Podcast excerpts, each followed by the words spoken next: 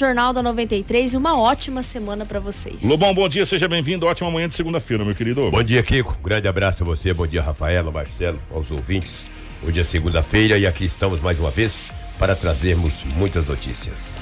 É, um abraço para o nosso querido Marcelo na geração das imagens ao vivo aqui dos estúdios da 93 FM para o nosso Facebook, para o YouTube, enfim, para as nossas redes sociais. Compartilhe com os amigos muitas informações, vocês vão ver muitas imagens de acidente, gente. O que aconteceu de acidente foi uma grandeza. Já já aqui no nosso Jornal da 93. Tudo o que você precisa saber para começar o seu dia. Jornal da 93. 6 horas 49 minutos, agora 6 e 49 Manifesta Manifestantes protestam em frente à prefeitura contra toque de recolher. Operação Ordem Pública atua em cinco municípios de Mato Grosso. Adolescente embriagado agride a própria mãe na cidade de Sinop. Mais de 30 mil vacinas da Coronavac chegam no Mato Grosso. E Edinaldo Lobo com as principais informações de tudo que aconteceu nesse final de semana pelo lado da nossa gloriosa polícia. Informação com credibilidade e responsabilidade. Jornal da 93. 6 horas 49 minutos. Ô Lobão, definitivamente bom dia, ótima manhã de segunda-feira para você. E, começando mais uma semana de trabalho. E essa semana a gente começa com uma grande operação que aconteceu nesse final de semana. É, me corrija se eu estiver errado, Lobo. Essa operação foi muito maior que aquela do Quinto Mandamento, pelo número de, de policiais envolvidos na cidade de Sinop. Pra vocês terem uma ideia, nós tivemos blitz é, simultaneamente em quatro pontos da cidade de Sinop. E não foi qualquer blitz, foi a blitz. Né? Ô Lobão, eu tô errado, eu tô equivocado ou realmente foi a maior desse ano de 2021, essa operação maior que a anterior? Ah, bom dia, Kiko. É, não, você está correto, foi maior. Só que a primeira, né? As prisões foram maiores. Essa teve um número maior de bem maior de policiais, 25 viaturas, mais de 120 policiais, mas as prisões foram menores. É, a operação Ordem Pública, quem obteve êxito em fazer várias prisões foi a Polícia Civil. Mas quando aconteceu a coletiva de imprensa na sexta-feira, 9 horas da manhã, a Polícia Civil já tinha feito algumas prisões. Então o número de policiais foi muito maior, mas as prisões foram diminutas. Não tivemos muitas prisões, não. Até porque um alarde daquele também na sexta-feira, né? O cara vai sair de casa, né? Tu acha? Ou uma coletiva de imprensa. Ah, e um, um, Ele, um helicóptero é, da Selpa Air. Helicóptero da Selpa Air rodando. O cara vai sair de casa, entendeu? Tu assustou eles, mas pouquíssimas prisões, entendeu? Mas que tivemos várias blitz. Ah, isso tivemos.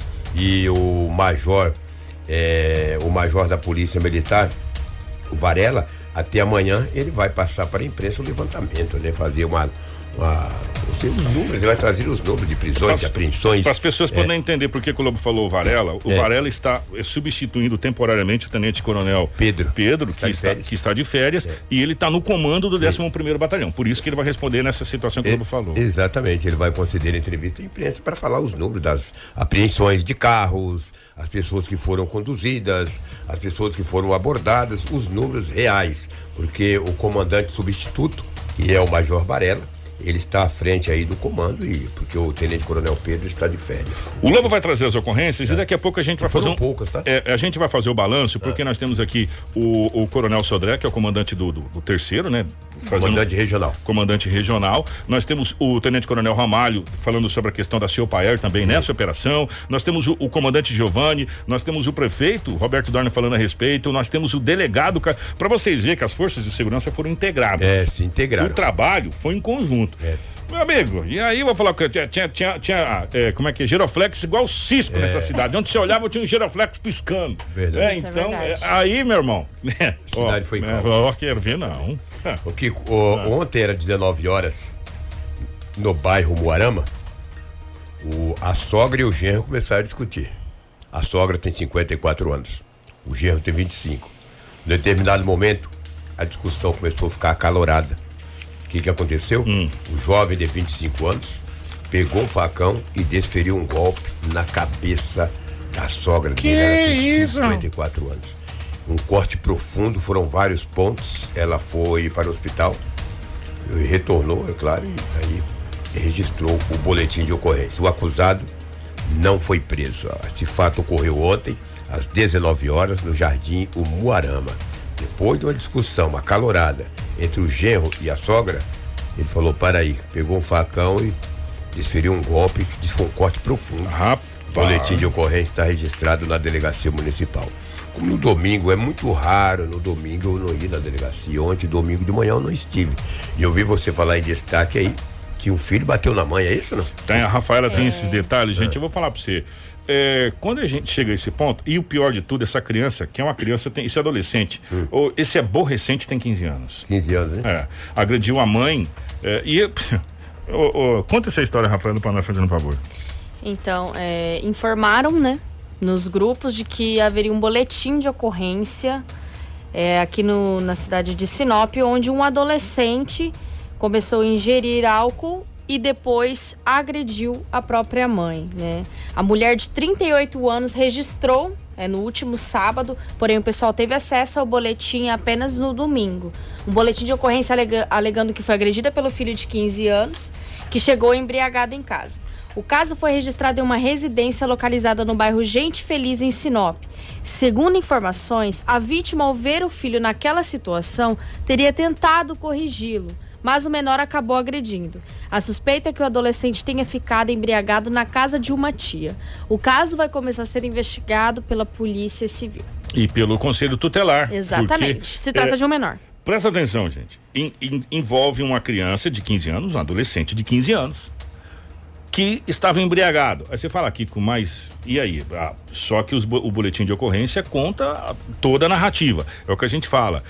Quando você pega o boletim de ocorrência, tá toda a narrativa dos fatos. Olha, pá, pá, pá, a pessoa faz a narrativa, o escrivão faz o quê? Ele escreve, escreve tudo que você fala, todas as palavras, sem tirar nem por uma vírgula. A partir daí, começa-se toda a parte de diligência. No caso de se tratar de uma possível tia, que ele estava na casa da tia, lá teria se embriagado, pelo menos é o que está em boletim de Sim. ocorrência, a polícia passa a investigar de quem é a responsabilidade. Nesse, nesse caso. Agora o fato é que ele agrediu a mãe, né? Apenas 15 anos foi lá e agrediu a mãe. Gente, nós estamos chegando num patamar, eu vou falar uma coisa pra você. A situação, a situação tá complicada, viu? Tá complicada mesmo. é, onde filho agride pai, bate em pai, pai é, é, abusa é, de todas as formas possíveis imagináveis, até sexual de filho. Olha, gente, eu vou falar uma coisa pra você. O que, que tá acontecendo, hein, Lobo? Difícil, né, Tá, tá, É a situação tá complicado. descambando pra um lado que eu vou falar uma coisa pra você, gente. É, é, tá difícil, É, viu? um, um piá desse aí, um, um guri desse aí de 15 anos bate na mãe, quando esse morfético tiver 18 anos, meu Deus do céu, ele vai surrar a mãe, né? É triste, cabe agora a polícia investigar. É, num caso como esse é o doutor Hugo, né? Hugo Rex de Mendonça, que ele responde pela delegacia da mulher, do idoso e do adolescente, com certeza ele tomará todas as medidas. O agravante aí é que, como disse a Rafaela, que o, o menor, menor infrator estava aí invisível, estado de embriaguez. Quem deu bebida para esse garoto de 15 anos de idade? Alguém tem que ser responsável, porque com certeza através da bebida que ele veio a agredir a mãe. Então isso não pode. Ele não pode estar dando bebida para criança. Para mim uma criança. E além de criança, pega e dá bate na mãe. É terrível. É O- complicado. o- Você que tá na live, já já nós vamos mostrar uma imagem de câmera de segurança que você vai ficar chocado. Os acidentes tivemos Um muitos. caminhão acidentes. jogou, jogou um, um caminhoneiro jogou o caminhão em cima de uma motocicleta. Já pensou? Teoricamente dá pra ver um casal ali, né, naquela Exatamente. motocicleta. Dá pra entender que é um casal É, e já, mais. já, já já você vai ver, são dois ângulos que você vai ver essa imagem. Gente, eu fiquei É chocante. eu fiquei impressionado. Eu falei, meu Deus do céu, o que que é isso? Então, ó, já já você vai ver essas imagens. Lobo do céu, é impressionante. Já É, já tem imagens, essas imagens muito aí é, desse, desse acidente. Um dos que aconteceu. Foram vários acidentes, tivemos vários. Olha, alguns com proporções graves, tá? Carro com, com. Deixou os carros aí com estrago de pequena, média e grande monta. Muitas pessoas ficaram feridas. Os bombeiros tiveram muito trabalho nesse final de semana. E um detalhe: foram a maioria nos bairros da cidade, não foi na área central. A maioria nos bairros da cidade, vários acidentes aconteceram. Foram dezenas de acidentes. Entendeu? Impressionante.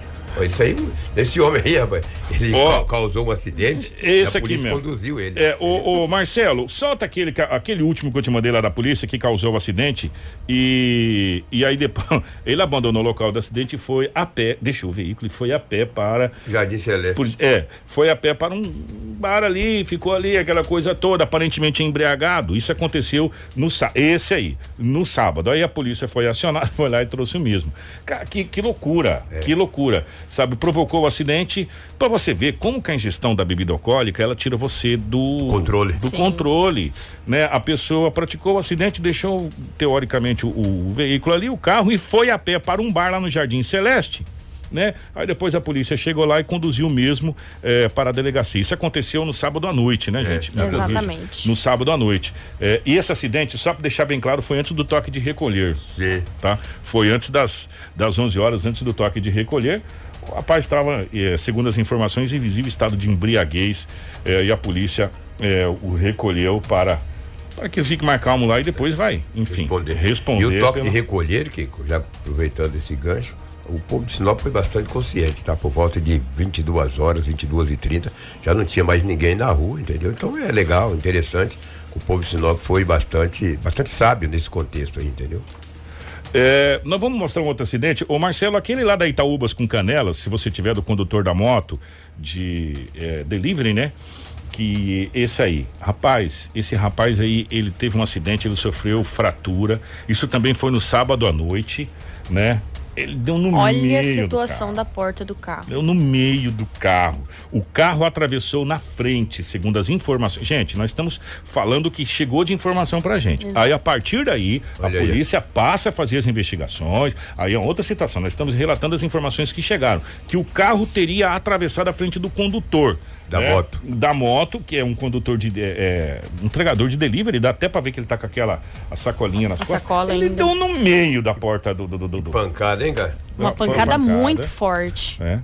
Isso aconteceu também no sábado à noite e também, lembrando que foi antes do toque de recolher também esse acidente e dá pra ver que tava, é, de uma chuva, né? Até a chuva também Sim. ajudou a questão da- das pessoas ficarem também no toque de recolher Verdade. meio forçado, porque choveu pra caramba esse final de semana e esse rapaz aí acabou se machucando sério, né? Foi um- uma, uma pancada e, e ele teve, segundo informações, fraturas, né? É que esses carros de hoje, a lata deles é, entendeu?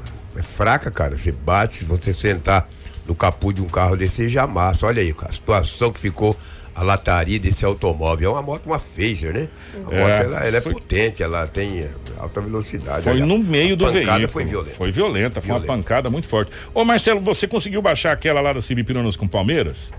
É, outro acidente de delivery, né? que- É, é que ele reclamava com muitas né? dores na clavícula. Um, esse aí, o ciclista cruzou na frente dele. Olha, a acabou frente moto. da moto. Ciclista cruzou, outro entregador de delivery, está sendo a- a- a- os- as entregas na cidade, não só de Sinop, as entregas de modo geral cresceu muito nessa Sim. questão de, de pandemia no Brasil inteiro e os entregadores eles estão na rua fazendo entrega e você está na rua você você corre, Corre o E risco. Nesse caso a informação que chegou pra gente é que um ciclista cruzou na frente e aí pronto meu irmão. Aí E final de semana que aumentou muito mais devido ao toque de recolher, a maioria das famílias pediram as pizzas. Em casa, o em lanche, é. Lá atrás aqui não precisa sair. Aumentou mais, por isso também que aumentou esse número de acidentes. Isso Apesar acontece- de eu não ser um especialista, É. mas tudo indica não, mas, que é mais ou menos isso. É, não, mas é, isso, isso é uma. Inclusive, a gente conversou com alguns observação. Depois, a hora que a gente for falar da questão do, do, do toque de recolher, a gente vai falar é, essa situação aí. Isso aconteceu Cibipirunas com Palmeiras, em troncamento de avenida. Né? Em troncamento de avenida, é, esse acidente, o rapaz se machucou. Segundo informações, ele estava reclamando de muitas dores na, na cravícula ali. É, essa, essa situação aconteceu com mais. Foram dois integradores de delivery que sofreram um acidente nesse final de semana. Gente, agora eu vou chamar a atenção para vocês para esse esse fato. Isso aconteceu ali na perimetral norte.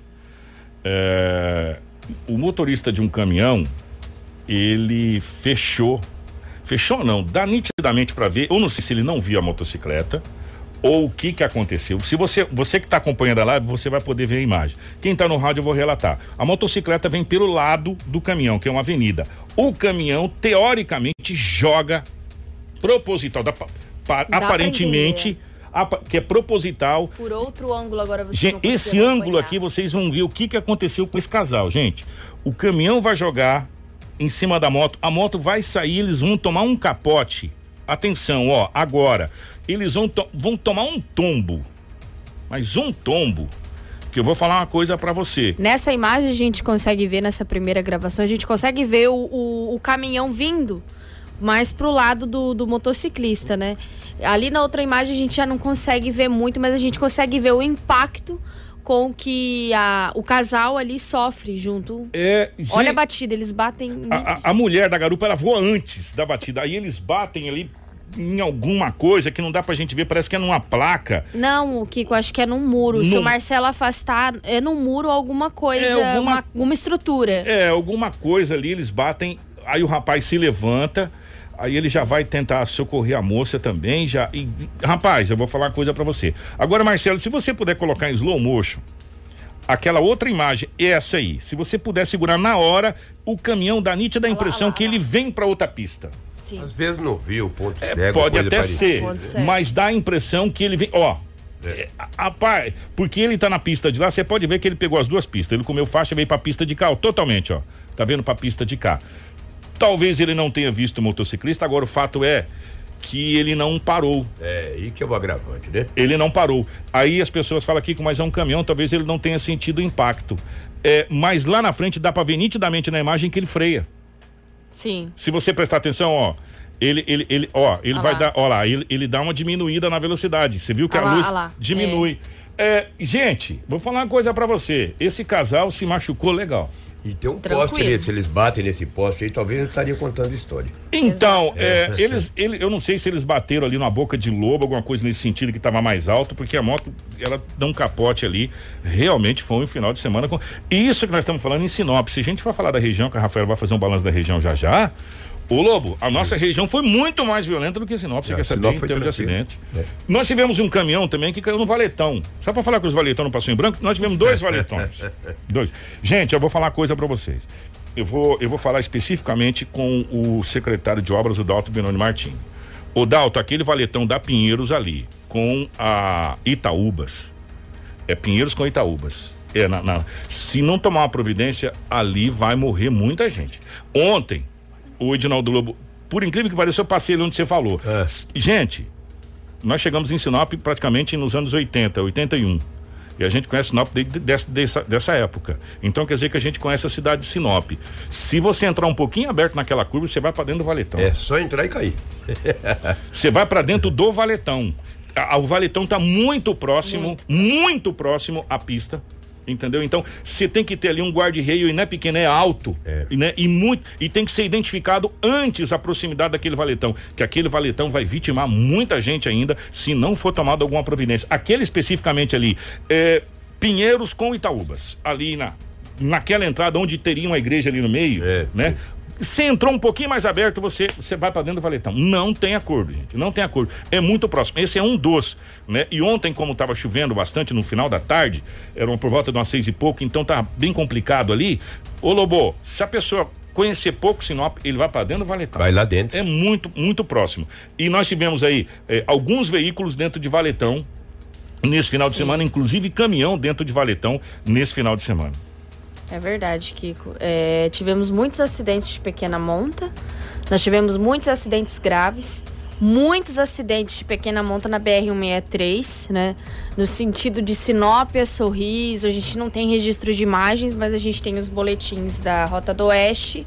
E esses acidentes eram fora do horário do toque de recolher. E eram adolescentes, jovens que estavam aí nas estradas. Até que o Kiko cantou a pedra na, na sexta-feira, ou na quinta-feira, se eu não me engano, que ele disse que os adolescentes eles iriam sair, até porque nas outras cidades não está acontecendo toque de recolher. Exatamente. Mas eu quero falar de um, de um acidente em específico, Kiko, que deixou seis pessoas feridas, que foram dois acidentes envolvendo quatro veículos na BR-163 em Nova Mutum. O trecho de Nova Mutum Nossa. está repleto de acidentes. O doutor Eduardo Chagas esteve aqui na sexta-feira e nós conversamos a respeito desse documento que foi levantado pela OAB Mato Grosso, junto com, com todas as. as OABs dos municípios onde fazem eixo da BR-63. Sinop participou, participou Sorriso, Lucas, enfim, to- to- toda, toda a região que, que tem a BR-63. É, e foi pedido nesse, nesse documento, e, aliás, foi constatado o que não foi feito pela empresa. Tudo que não foi cumprido pela empresa. E aí foi dado o prazo, por isso que inclusive o senador Fábio veio aqui e, e parabenizou eh, a OAB do Mato Grosso por esse documento, né? Por esse documento. Eh, e agora eh, se pede que o governo federal, juntamente com o governo municipal, tome as providências. Por quê? Porque não foi cumprido o que está em contrato. E já começou uma conversa com a Rota do Oeste para que seja feita principalmente a duplicação. E o grande entrave está sendo na questão de começar. Por quê? Porque as pessoas querem, Lobo, que comece daqui para cima. De Sinop, do término aqui ali, que a, a Rota do Oeste termina ali na frente do Camping Clube. É um Naquela entrada, frente, é, né? aquela entrada para Juara ali termina a concessão da Rota do Oeste. Que se comece dali até Mutum. Ou se faça duas frentes de trabalho. Comece uma daqui, comece uma de Mutum para Lucas do Rio Verde. Nesse trecho que a Rafaela falou, que é o trecho conhecido como BR-63 da Morte. O que, o que dá de acidente naquele trecho ali é uma coisa É, impressionante. praticamente todo dia É. tem um acidente Não, é ali impression- nesse trecho da BR-163 e em Nova de Mutum. grandes proporções. De grandes De proporções. grandes proporções. E dois registrados na mesma manhã da sexta-feira na BR-163 em Nova Mutum. O primeiro acidente é, ocorreu por volta das 8h40 envolvendo três veículos, sendo um Gol de cor prata, placas de Nova Mutum, uma caminhonete Mitsubishi L200 Triton de cor branca, com placas de Várzea Grande e um caminhão carregado com frango vivo. É, as informações é Aí, que no frangos. momento em que chegaram no local se depararam com os dois veículos fora da pista e o caminhão com o frango sendo removido Gente. para o acostamento, com a ajuda ali daquele caminhão da Rota do Oeste. Chovia no momento do acidente e pelas informações, é, provavelmente foi uma ultrapassagem do- de um carro. De um dos carros, e aí acabou perdendo o controle os três carros e um acabou tombando, tentando desviar de um outro carro. Então foi um acidente de grande, De grande proporção, proporção. Porém, não tem feridos nesse acidente. Graças a Deus. Graças a Deus, Se né? você olhar ali, você fala, meu Deus do céu, Olha a graças situação Deus. da caminhonete, olha a situação da- do gol, olha a situação também do caminhão que tombou, né?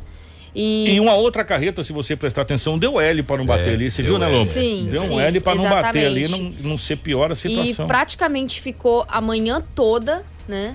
é, a BR interditada por causa que até retirar a carga do caminhão, que são os frangos, né? E muita chuva Esse- pra é-. Essa foto que o Marcelo tá mostrando são, é outro acidente aqui que é foi outro? no final da manhã, Ah, no esse é o mesmo segundo. lugar. Ah, esse é o segundo acidente. Mas foi bem no mesmo lugar, Kiko. Ah, esse é o segundo acidente. Essa carreta deu um L. Isso.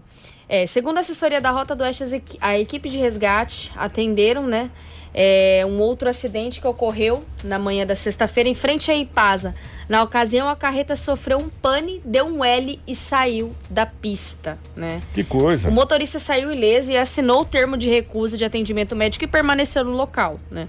Grandes filas se formaram nos dois sentidos devido aos acidentes. Parte de uma das faixas só foi liberada ao meio-dia, mas os dois acidentes aconteceu aí no final, E- é, um no início da manhã e outro no final da E manhã. deu para prestar bastante atenção quanto que tá chovendo na região, né? A BR estava nos dois acidentes bastante molhada eh, e isso faz com que ela fique muito escorregadia realmente eh, nessa época do ano e, é- e acontece eh, dos motoristas eh, acabarem perdendo os controles dos seus veículos devido à chuva. E graças a Deus nesses dois acidentes Não e teve vítimas A fatais. gente olha um ali e fala, meu Deus do céu, como que se salvaram? Então não teve, não teve vítimas. Esse é o Lobo ouvindo o celular aqui. Ô, Lobão, nós vamos falar agora sobre essa operação deflagrada pela polícia. Obrigado, viu, querido? Grande abraço. Eu vou te poupar hoje, 7 e 11 nessa manhã de segunda-feira. Já que nós falamos dessa operação da polícia, então nós vamos contar como foi eh, o início dessa questão da operação da polícia. Na sexta-feira, dia 5, a Polícia Militar de Sinop e as demais forças de segurança, as forças de segurança do estado do Mato Grosso, eh, lançaram a Operação Ordem Pública. A ação visa o combate e a atuação das facções criminosas na regi- nas regiões mencionadas.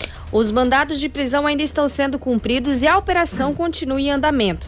A atuação das forças de segurança está direcionada para seis municípios: Cuiabá, Várzea Grande, Rosário do Oeste, Rondonópolis, Sinop e Sorriso. Entrevistamos o comandante regional Sodré para falar um pouco dessa operação. Bom dia a todos. Como é de praxe, eu costumo sempre reafirmar, primeiramente gostaria de realmente de agradecer a presença de cada um dos senhores. A participação da imprensa é muito importante nesse enfrentamento à criminalidade. Então vocês levem essa mensagem a toda a população que nós não estamos cruzando os braços.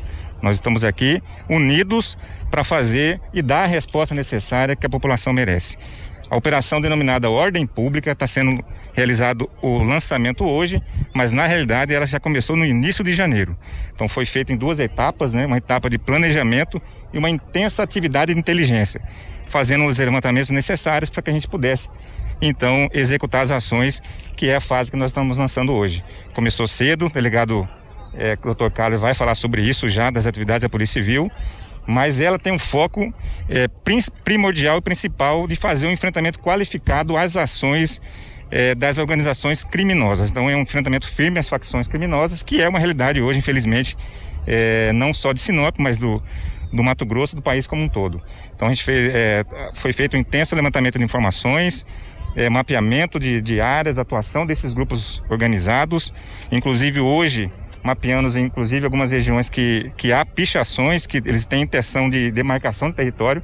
Nós vamos fazer a limpeza desses locais, é, a pintura desses locais para dizer que não há território de, de, facção criminosa aqui.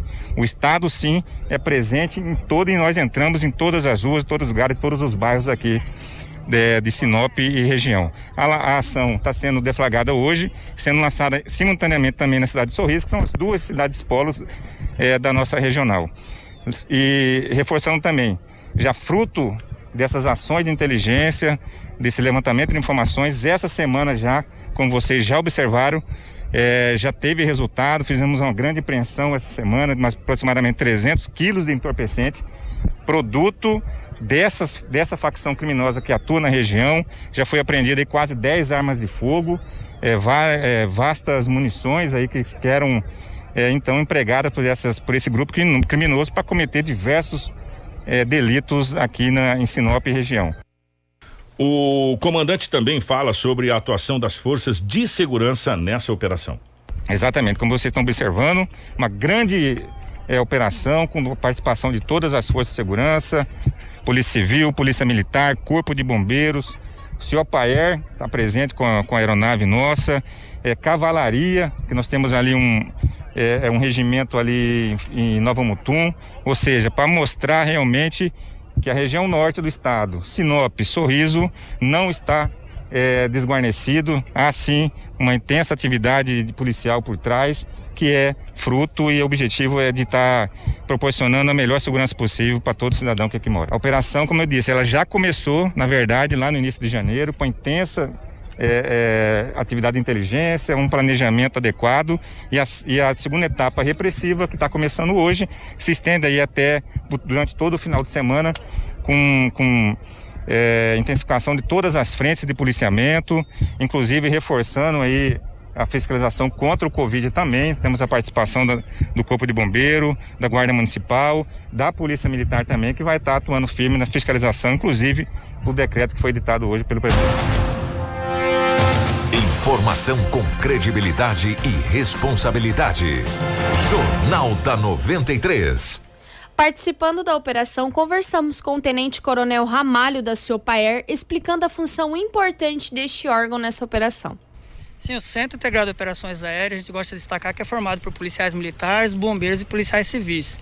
No único lugar fazendo atividade de aviação. Nós temos duas bases, uma em Cuiabá e a outra em Sorriso. Essa de Sorriso atende de Mutum até Guarantã. Então toda a região do norte é, é atendida pela, nossa unidade. E hoje fomos convidados a ampliar esforços nessa operação integrada aqui em Sinop. Estamos muito satisfeitos, esperamos trazer, contribuir para a tranquilidade dessa sociedade aqui de Sinop. Em apoio à Polícia Civil, a gente consegue garantir a entrada de um policial numa residência, num comércio e ele sabe que se alguém tentar pular um muro, a aeronave vai estar ali para dar resposta. Se alguém tentar contra a vida dos policiais que estão entrando naquele estabelecimento, naquela casa, a gente está ali para dar essa pronta resposta. Nós podemos também fazer a parte de investigação de inteligência, olhando o que, que tem ali, se tem um carro, uma rota de fuga. Então, é uma plataforma de observação, um apoio às polícias no cumprimento do seu trabalho. Sim, tem policiais e tem bombeiros. É, eu gosto até de destacar que a gente consegue atender aos pronto-socorrismo, combate a incêndio, porque nós temos profissionais de todas as categorias de segurança. A aviação empregada pelo seu pai é diferente da aviação geral, que ela tem que voar alto e rápido. Na segurança pública a gente voa baixo, lento, para a gente conseguir fazer plataforma de observação. E não envolve risco, porque a aeronave é muito bem cuidada, isso que é um fator importante, profissionais muito bem treinados e avalia muito bem o cenário, por exemplo, meteorologia, tem condições de voo, então a gente mitiga ao máximo é, para evitar risco. 7 e 17, vou falar uma coisa para você, tem que ser bom para fazer o que esse helicóptero faz. Muito bom. Né? Então, parabéns a, ao pessoal da Ciopaer, que é, que é a parte aérea da, da, da, Polícia Militar, realmente muito, muito, muito, muito bem treinados pilotos e ele passa muito rasante, né? Muito, muito. Chega a levantar o cabelo, para quem gente. tem cabelo, é uma coisa absurda, realmente. Parabéns a, a seu pai. o Corpo de Bombeiros também participou da operação. Nós conversamos com o Coronel Giovanni do Corpo de Bombeiros, que falou as atribuições que foram realizadas, estão sendo realizadas nessa operação Ordem Pública pelo Corpo de Bombeiros. Positivo. É, primeiramente, bom dia a todos. É, Para nós, é, como integrante é, da Secretaria de Segurança Pública, participando dessa mais, operação, dessa mais uma operação integrada, dentro das missões constitucionais do Corpo de Bombeiros, as atribuições legais, quais sejam, primeiramente com a unidade de resgate, para fazer toda a segurança de toda a equipe, de todos os integrantes dessa operação, no caso de algum incidente, bem como estaremos fazendo as vistorias nos estabelecimentos e também a conscientização e fiscalização no cumprimento do decreto preventivo contra o coronavírus. Então, essa será a finalidade da participação da nossa instituição nessa grande operação. Informação com credibilidade e responsabilidade. Jornal da 93. 7 e 18. Presente nesse lançamento, o prefeito Roberto Dorner diz que fica muito feliz com o trabalho que vem sendo realizado por essas forças de segurança. Com certeza, eu, eu fico muito feliz quando eu vejo as nossas autoridades trabalhar do jeito que estão trabalhando. Fico feliz mesmo. Polícia Militar, Polícia Civil, bombeiros, a nosso, nossa segurança trabalhando da maneira que está trabalhando. Eu fiquei feliz o dia que eu recebi do, no, nossa, do nosso comandante, ah, ele falando para mim, aprendemos aproximadamente 300 quilos de cocaína aí, Dorner. Eu fiquei feliz, aplaudi. Falei, parabéns, comandante. Parabéns porque a gente sabe que a facção criminosa, ela já entrou no nosso município há algum tempo. E eu tenho certeza que as nossas autoridades, com, com, esse, com essas autoridades que, que temos aqui hoje, eu tenho certeza que vai esse combate já começou. Eu tenho certeza que nós vamos vencer.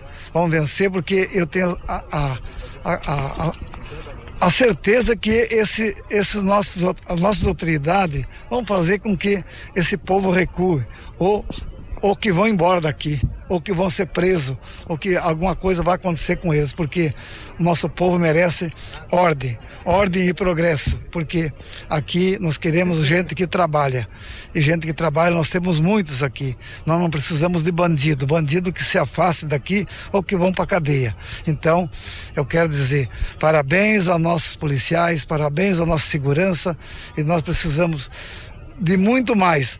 Nós precisamos que os nossos governantes ajudem nossa segurança, dê mais condições a eles de trabalho, dê mais condições com mais veículos, com mais armamento e mais condições de trabalho. Isso ainda nós vamos cobrar do nosso governador essas condições, porque eu sei da deficiência que eles ainda têm de, de, de dessa condição de trabalho.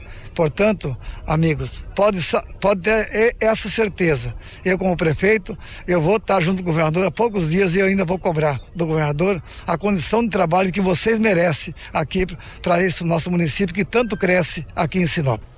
Entrevistamos o delegado regional da Polícia Civil, Carlos Eduardo, que informou que antes do lançamento já foram cumpridos oito mandados de prisão. Então, essa, essa ação de agora faz parte da Operação Integrada de Segurança Pública, que teve início na data de ontem. É, hoje nós já cumprimos alguns mandados de prisão e nós tínhamos também um mandado de busca e apreensão. Grandes dessa operação também, que os dados totais serão arregimentados a posteriori. E mais uma vez, oito mandados de prisão cumpridos simultaneamente. Foi um, foi um resultado excelente porque muitas das vezes a gente não localiza as ordens de prisão naquele momento, tem toda a questão da oportunidade que a polícia que a polícia deve ter. E quando as forças de segurança pública elas se unem num objetivo único, que é o seu objetivo de realizar e fazer com que o cidadão tenha paz, isso que acontece. Tenho certeza que essa operação ela vai surtir muito mais resultados nesse final de semana e fiquem claros, fique claro para todo mundo. Eu tenho essa, essa visão, assim como o Coronel Sodré, que nenhum de nós é tão bom quanto todos nós juntos. E assim nós vamos continuar trabalhando de forma junta, trabalhando de forma integrada, justamente para que o cidadão sinopense possa ter um pouco de paz em sua casa. São diversos indivíduos envolvidos em crimes, desde de tráfico de droga, até é, latrocínio. Então, tem alguns por tráfico de droga, tem um por latrocínio, tem outro por homicídio. São diversos mandados que a gente, com o trabalho de inteligência, a gente pôde identificar e localizar é, os imóveis onde que essas pessoas estariam no momento. Jornal da 93. 723, como disse o Dr. Carlos Eduardo Lobo, já tinha falado, ó, gente, antes da operação começar, eh, de ser lançado oficialmente, ele já tinha começado. Né? E, a, e a, principalmente a Polícia Civil já tinha cumprido vários mandados de, de prisão aqui na cidade de Sinop. Eh, e eu vou falar uma coisa para você, meu irmão. Você prestou atenção que o Lobo não trouxe nenhum relato de entorpecente? Ei, vocês, sério mesmo, vocês. Lobo. Verdade, verdade. Que que aconteceu, né? Foi Gente, o, é isso, pai. é isso que nós estamos falando há tempos. É isso que nós estamos batendo na tecla há tempos. E não é só para Sinop isso não, gente. Isso é para o estado do Mato Grosso como um todo. Polícia na rua, força de segurança na rua é segurança para a população. É simples assim, né? É uma matemática muito simples, né? E outro detalhe, as pessoas se sentiram seguras. Sim. Porque igual eu falei, onde você olhava tinha um giroflex, meu irmão. Entendeu? Tinha um giroflex, né? Aí, é, é, que que acontece? Quem tem, tem medo, parceiro. Não vai pra rua. Entendeu? Não vai pra rua. A criminalidade é, não vai bater de frente desse jeito aí. Então tá mais do que provado que polícia na rua, força de segurança na rua, com inteligência do jeito que foi, é segurança para todos, em todos os bairros. Claro e evidente que você não evita tudo, teve acidente, teve- mas olha, vê se teve aí tentativa de homicídio, essa coisa toda. Tráfico de drogas, vê quantos, quantas ocorrências de tráfico de drogas o Lobo trouxe. Mas nem uma cabecinha, irmão. Entendeu? Quer dizer, a polícia na rua é segurança. Isso tá provado. Por isso que a gente vem batendo na tecla. O governo do estado do Mato Grosso, a César o que é de César, a Deus o que é de Deus. O governo do estado do Mato Grosso há muito não investir em segurança pública como está investindo agora. Exatamente, com viaturas, com armamento. A gente trouxe aqui Exatamente. comprando a, a entregando a Glock para policiais. Ó, fardamento, eh, viatura, essas viaturas que foram apreendidas do tráfico de entorpecente que estava apodrecendo nos pátios, o governo conseguiu, junto à justiça, de- destinar essas viaturas para o Gefron, pra- pra- enfim, para a segurança do estado do Mato Grosso. É, agora, precisamos de uma outra coisa, governador. Precisamos de homens. Mulheres, precisamos de efetivo, contingente na rua, precisamos colocar gente nas ruas, aumentar. Eh, eu me lembro como se fosse ontem. Senador Jaime Campos, na entrevista que deu lá na, na Rádio Hits FM, ele falou uma coisa e de lá pra cá eu não vi nenhum concurso. Ele falou: Mato Grosso tem um efetivo 10 vezes menor, é, menor do que há 10 anos atrás. Ou seja, o Mato Grosso tem um efetivo menor hoje do que há 10 anos atrás. E quanto o Mato Grosso cresceu nesses 10 anos? E você sabe quando que ele deu essa entrevista pra gente? Há 6 anos atrás. então são 16, nós estamos chegando a 20 anos. E nós tivemos aí. Ah, Kiko, teve um concurso onde Sinop recebeu, se eu não me engano, acho que foi 20 ou 30 policiais. Desses ficaram seis aqui. O restante foi pra região. Né? Você lembra disso, né, Lobo? Lembro, o restante foi pra região. lembro. E os seis que ficaram aqui vieram para substituir os, os que faleceram, os que se aposentaram, os que foram transferidos, os que estão dentro do. do- do- do- Aí é difícil, né? Então, por isso que a gente bate palmas às forças policiais que têm estratégia e, e mapeamento da cidade, por isso que as coisas acontecem. Então tá provado que efetivo na rua é segurança. E por falar em segurança, foi apreendido fuzis na BR-63? Que história é essa, Rafael? Ô, Kiko, só para fazer uma, uma ressalva antes, é, o município de Sinop, nesses últimos dias, é, vem tendo uma tranquilidade absurda. Por quê? Só nesse final de semana, pra gente falar um pouquinho da região, é, nós tivemos assassinato em Juara, nós tivemos várias tentativas em Juína, que são cidades pequenas.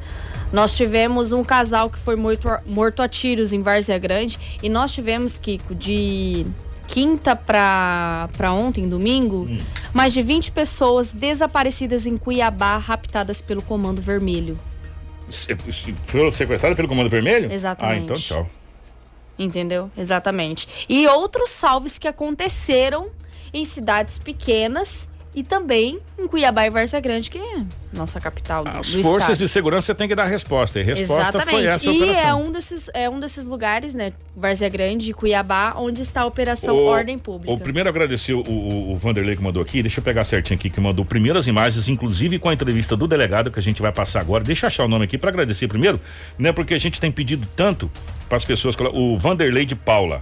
O Vanderlei, obrigado, meu querido. Agora nós vamos passar. É, primeiro nós vamos passar dos fuzis que foram Exatamente. encontrados. Gente, depois da operação conjunta, Mato Grosso, Pará, de uma grande operação é, para coibir o roubo de gado. Gente, foi uma mega operação também entre Mato Grosso e o Pará. Já já você vai acompanhar imagens. O Vanderlei, obrigado, tá? Pelas imagens que você mandou aqui, inclusive com áudio do delegado no comando dessa operação, tá? Mas antes, a Rafaela, me conta essa história dos fuzis aí. A. Polícia Rodoviária Federal ela apreendeu três fuzis, droga e munição em um veículo da BR-163 em Nova Mutum.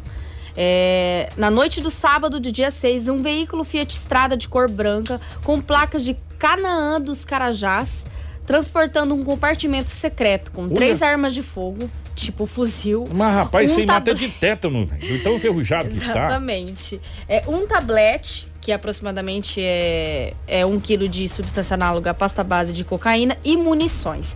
A abordagem ocorreu no quilômetro 593 da BR-163 em Nova Mutum. Foi necessário pedir o apoio do Corpo de Bombeiros para abrir o compartimento do veículo e retirar o armamento. O suspeito havia pego as armas em Campo Novo do Parecis e levaria para Campo Verde. Além dos dois fuzis 762, havia mais de 182 munições do mesmo calibre e um fuzil 556 com nove munições. O condutor do veículo, um homem de 30 anos, foi preso e encaminhado à delegacia municipal de Nova Mutum para as devidas providências. E, Três fuzil, né? Três. Três fuzis. fuzil. É, três fuzis ali é, que foram aprendidos. Lobão do céu. ah, Tem umas armas ali que. Rapaz, vamos falar. E Arma pelo, de grosso calibre, né? e pelo jeito ali tava sujo, era de poeira mesmo. ó. Dá pra você ver que é poeira, né? Rapaz, vou falar uma coisa pra você. Olha a munição pra você ver o é, tamanho. dá uma olhada assim. Rapaz. Isso é 762, cara. Isso aí fura até helicóptero. Imagina. Que é aquela grandona lá, É, né? exatamente. Rapaz, que isso? É, que com um, um armamento de grosso calibre, como o Edinaldo Lobo relatou aqui pra gente também. É, é um pouquinho chocante, né? A polícia encontrar três fuzis no BR-163 transportando essa arma, provavelmente que com certeza iria vitimar muita gente. E graças a Deus a polícia tirou de circulação. Pra meu- roubar banco. Que as pessoas não matam as pessoas com fuzil, é muito difícil. É, é, geralmente. Esse, esse é o. É, exatamente. Ele é- geralmente é pra assaltar bancos, cara. Entendeu? Arma de grosso calibre, arma pesada, entendeu? Gente, ó, agora nós vamos. Obrigado de novo ao Vanderlei. Vanderlei, obrigado. Nós vamos agora a essa operação conjunta Mato Grosso Pará, que aconteceu eh, na questão de coibir roubo de gado. Ô Marcelo, primeiro mostra, mostra as imagens antes da gente soltar o delegado, mostra algumas imagens. É, foi uma grande operação envolvendo é, policiais do estado do Mato Grosso, policiais do estado do Pará, que culminou nessa grande operação na questão de coibir roubo de gado. Exatamente. Dois criminosos foram mortos no sábado Uhum. durante o confronto com policiais do Mato Grosso e do Pará, entre o distrito da Vila Mande e a cidade de Santana. Os bandidos tentavam fugir com cinco caminhões com 200 cabeças de gado que haviam sido roubados. De acordo com as informações, a troca de tiros ocorreu após o comboio ser flagrado numa estrada de chão na BR-158. Você está acompanhando as imagens enquanto a Rafa narra. Ao perceberem a presença das guarnições, os bandidos dispararam contra os policiais que também revidaram com tiros de arma de fogo. Dois bandidos foram atingidos e morreram no local. Já os motoristas dos caminhões foram presos e encaminhados para a delegacia. Segundo a polícia, caso os bandidos tivessem logrado êxito na ação criminosa, o produtor rural dono do gado sofreria um prejuízo de aproximadamente um milhão. Ainda segundo a informação, o roubo teria sido organizado por uma quadrilha dedicada ao roubo de gado. Ó, nós temos sonora aqui com o delegado que estava no comando dessa operação. Agradecer de novo ao Vanderlei que repassou todas as imagens, inclusive essa sonora com o delegado que a gente vai Exatamente. acompanhar agora. ó. Uma operação integrada, né, das equipes da Polícia Militar do Estado de Mato Grosso, do Estado do Pará e a Polícia Judiciária Civil do Estado de Mato Grosso, né, através da Delegacia de de Curso, de Campresa. Logo após ter tomar conhecimento desse fato aí, ah, o pessoal da Polícia Militar já estava em campo e graças a Deus a gente logrou êxito aí, o pessoal da Polícia Militar encontrou os caminhões aqui na estrada de sinal, já empreendendo fuga, localizou todo o gado. Agora a gente vai trabalhar as informações para é, conseguir prender toda a quadrilha, todos os autores que participaram desse fato aqui.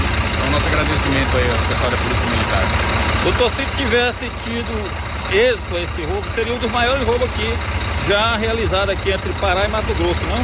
Com certeza, aqui na nossa região é, a gente não tem conhecimento né, com o passado aí de um roubo dessa magnitude. Então, a princípio, esse roubo aqui seria um dos maiores. Emprego de violência, arma de fogo, muitas pessoas envolvidas e sem contar o prejuízo que isso aí geraria, mais de um milhão de reais. Eu, o que é que o senhor tem a falar sobre a, a integração da Polícia Militar e Polícia Civil juntamente é, para ter o êxito nessa captura desse pessoal aí? É, nos últimos tempos aí a gente vê é, uma atuação integrada entre as forças segurança aqui do estado do Pará, Polícia Militar, Polícia Militar do estado de Mato Grosso. Jornal da 93. Tá importante esse belíssimo trabalho das forças integradas. E a gente sempre fala, quando as, as forças policiais se juntam, faz um trabalho integrado desse, é, as coisas acontecem. Gente, o prejuízo que o, que o, que o, que o, que o produtor ia ter era na ordem de um milhão de reais. Exatamente, de aproximadamente um milhão de reais. É, olha, eu vou falar uma coisa para você. E se você trocar tiro com a polícia, meu irmão, tem acordo, cara. Você vai receber tiro de volta, né? Não vai dar, você não acha você que vai dar tiro na polícia, vai, vai receber pétalas de rosa. Flores. Né? Você vai receber estanho de volta do mesmo jeito que você mandou. Entendeu? E é só um tiro que você dá, você já vem com 30 é, de é, é simples assim. Então, é, nessa operação, duas, duas pessoas morreram, várias pessoas foram presas e o proprietário da, dos animais é, teve aí, por sorte, é, é, restaurado o seu rebanho que daria quase um milhão de reais de prejuízo, aproximadamente um milhão de reais de prejuízo. Por falar em prejuízo, pra gente fechar essa parte policial, teve mais coisa, tá gente? Teve um caminhão que um caminhão boiadeiro que caiu e os bois morreu tudo. É isso? Exatamente. Na vala, como é que isso foi isso? Isso aconteceu em Porto Esperidião, no Rio Jauru. Um caminhão boiadeiro caiu de, na ponte e mais de 15 animais morreram afogados neste acidente, né? Os vídeos circularam na internet, conforme vocês da live conseguem assistir enquanto eu narro os fatos, né? Os Olá, vídeos da internet gente. mostram o trânsito totalmente comprometido na localidade, populares inclusive com barcos tentando auxiliar no resgate. O motorista, segundo informações iniciais, foi socorrido sem ferimentos graves. Né? Todavia, uma corrida contra o tempo foi lançada para evitar o afogamento dos animais. Mesmo com todo o esforço, aproximadamente 20 cabeças morreram. Os animais estavam sendo transportados sentido a Cáceres. Era um caminhão boiadeiro com Nelore dentro e mais de e 20 animais, desculpa, mais de 15, né, que é o título fala, mais de 15 animais foram mortos aí afogados. Segundo consta, o motorista perdeu o controle e tombou antes de chegar na ponte, mas a pista estava molhada devido às chuvas e com o peso da carga, a carreta ganhou em embalo e só parou dentro do rio. Que coisa, gente. Exatamente. Que situação. Teve um, um que a gente não, não, não é motorista de carreta, Sim. né? Teve um amigo meu que eu perguntei a respeito dessa situação, falou que a carga viva é a pior carga que tem para carregar de boi, porque ela se mexe. Ela, ela fica se mexendo. É, eu, eu, ele falou, ela se mexe, então, é, tem que ter muita experiência, é, tem que ter muita paciência, porque é uma carga muito complicada de descarregar. Kiko, e ainda e ali conseguiram pra... salvar alguns, tá? É, eu vi ali, tem uma imagem que mostra ali, Marcelo, que ainda a hora que o rapaz chega bem em cima, o boi se mexendo lá, tipo, opa, eu tô aqui, me tira daqui, né? É, rapaz, vou falar uma coisa para você, e graças a Deus o motorista não teve é, ferimentos graves, socorrer. Ah lá, essa imagem dá para você ver lá na ponta, é, daqui a pouco, a hora que a câmera voltar, que tem animal vivo ali dentro do, do caminhão ainda, que é um. Quer ver? Aqui, agora, ó lá, ó. Dá para você ver lá os animais se mexendo lá dentro, tá vendo? É, nesse ponto. Agora, que situação, hein? Que situação mesmo. Antes da gente ir pro intervalo, nós vamos falar sobre a manifestação que aconteceu. Na sexta? Exatamente. Na sexta-feira. Jornal da 93. 7 horas 36 minutos, 7 e 36 Na sexta-feira, eh, a gente tinha até falado aqui, inclusive, no jornal, que eh, manifestantes, eh, principalmente donos de lanchonetes, bares, restaurantes, músicos, decoradores, a classe artística, a classe artística de modo geral, as pessoas que vivem da noite, que sustentam sua família eh, trabalhando trabalho da noturno. É, eles iriam fazer um, uma, um manifesto é, e é, não se aglomeraram, diga-se de passagem, respeitaram alguns, foram, não foram tantos assim. é, que foram até a frente da prefeitura, até respeitando essa questão de aglomeração. E aí teve uma separação. Primeiro foi os Ubers que fizeram um buzinaço, Exatamente. né? Aí depois alguns que foram representando a classe artística para tentar é, conversar com, com o prefeito. A Rafaela, você esteve lá, Rafaela? Eu estive lá aqui nós chegamos, eh, chegou eu, Marcelo, Edinaldo Lobo também esteve presente nessa manifestação. Os buzinaços começaram por volta das 11h40, né? E se encerraram ao meio-dia. Muitos carros eh, vieram de cima, fizeram um buzinaço. Nós tivemos imagens que nós conseguimos captar dos momentos. E aí depois veio a manifestação do pessoal da classe artística é, em frente à prefeitura, onde a prefeitura encerrou seu expediente com esse buzinaço dos motoristas de aplicativo e também da classe artística pedindo, querendo trabalhar de volta. Vamos acompanhar.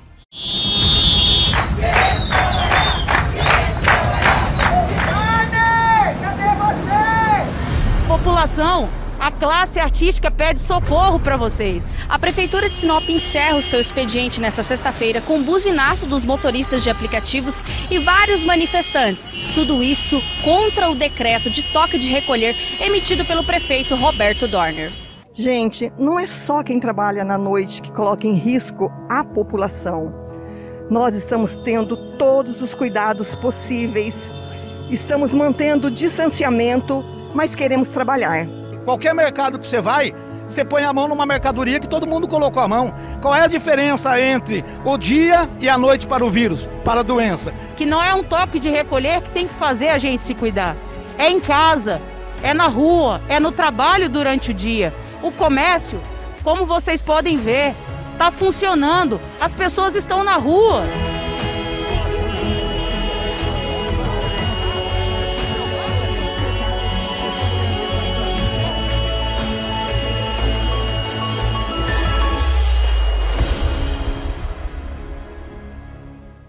Tudo o que você precisa saber para começar o seu dia. Jornal da 93. 7 horas 40 minutos, 7 40 Deixa eu pegar o meu celular aqui. Eu tenho que pegar a informação correta, porque a gente gosta de passar a informação correta. Então eu vou passar a informação correta que eu recebi no final de semana. E a pessoa, a pessoa que me passou não pediu segredo, falou que não é segredo, então eu posso falar, né? Se falar não, que é, é só entre nós essa informação que eu tô te dando, eu não posso falar. A informação que chegou para mim é que haverá uma reunião ainda hoje e há a possibilidade de uma flexibilização maior no horário. A ideia é se agora se o comércio fecha 22 para 23, está todo mundo em casa. A ideia da flexibilidade é fechar 23 para meia-noite, todo mundo está em casa. Isso que foi passado para mim que será discutido nessa reunião de hoje. Daqui a pouco, né? Essa reunião. Então não me pediram segredo, eu estou falando nessa reunião. Aonde, segundo informações, vai contar com a presença de entidades nessa reunião. Pelo menos é o que me passaram. E a gente fica no aguardo de mais informações aí. É, até mandar um abraço é, pro, pro nosso querido Ricardo Rida, da assessoria da prefeitura. A gente fica no aguardo se realmente essa reunião vai acontecer. Agora, uma outra informação chegou para mim. Que hoje, na sessão ordinária da Câmara de Vereadores, que está marcada para as 14 horas, haverá uma manifestação na Câmara de Vereadores. Provavelmente vai acontecer uma manifestação, só ainda não confirmaram o horário de início, mas o movimento da classe artística pretende ir para a Câmara Municipal, até porque eles participaram também dessa decisão quando nove vereadores assinaram um ofício recomendando ao prefeito Roberto Dorner o toque de recolher. O mesmo acatou. É uma decisão conjunta entre legislativo e executivo. Executivo. Então, a, a informação que chegou, que será feito um movimento pacífico, né? Na Câmara de Vereadores, a gente não sabe se, se, os, se os manifestantes vão a plenário, levar cartazes, essa coisa toda, que é um direito, diga-se de passagem, desde que mantenha a ordem, né? E o respeito. É, é um direito, até porque a Câmara de Vereadores é a casa do povo. Sim, é uma né? manifestação É, pacífica. Pacífica, a gente ficou sabendo dessa manifestação que possivelmente irá acontecer hoje às 14 horas na Câmara de Vereadores. Gente, eu vou fazer o seguinte: nós vamos para o intervalo, a gente já volta. Fica aí no Sairão 7 e 41 na capital do Nortão. Jornal da 93. Jornal da 93. 6 horas 40, 6 horas, ó, 7 e 46 7 horas 46 minutos. Obrigado pelo seu carinho. Mato Grosso recebeu mais, mais 30 mil doses de vacina, é isso, Rafaela? Exatamente, Kiko. O Mato Grosso recebeu mais de 30 mil doses de vacinas, né? Uma nova remessa de imunizantes e pretendemos iniciar a vacinação dos idosos acima de 90 anos. É um plano que o governo do estado tem com essas 30 mil doses, iniciar a imunização dos idosos acima de 90 anos. Só deixar bem claro, gente, é, essas 30 mil doses não tem nada a ver com aquelas primeiras doses, inclusive as pessoas já já vai começar a estar tomando a segunda dosagem que está reservada Sim. lá é, na Secretaria de Saúde. Ou seja, essas 30 mil doses são outra situação, já é uma outra remessa que veio para mais pessoas, tá? As doses chegaram neste domingo, né? E iniciará a imunização dos idosos com mais de 90. Ela foi encaminhada pelo Ministério da Saúde em uma aeronave azul que pousou às 10 horas no aeroporto Marechal Rondon, em Várzea Grande. As novas doses também contemplarão os trabalhadores de saúde. Por meio da nota técnica número 13, o Ministério da Saúde informa, abre aspas, a distribuição de vacinas foi priorizada às pessoas com 90 anos ou mais. Em paralelo, a continuidade da vacinação dos trabalhadores de saúde, com um percentual de atendimento de 6%, totalizando 73% desse público específico. Fecha aspas. As unidades da nova remessa poderão ser utilizadas como primeira ou segunda dose, visto que o último lote da Coronavac continha 11 mil doses, destinadas exclusivamente à primeira aplicação. Para a Coronavac, o prazo é, de aplicação da segunda dose varia entre 14 a 28 dias.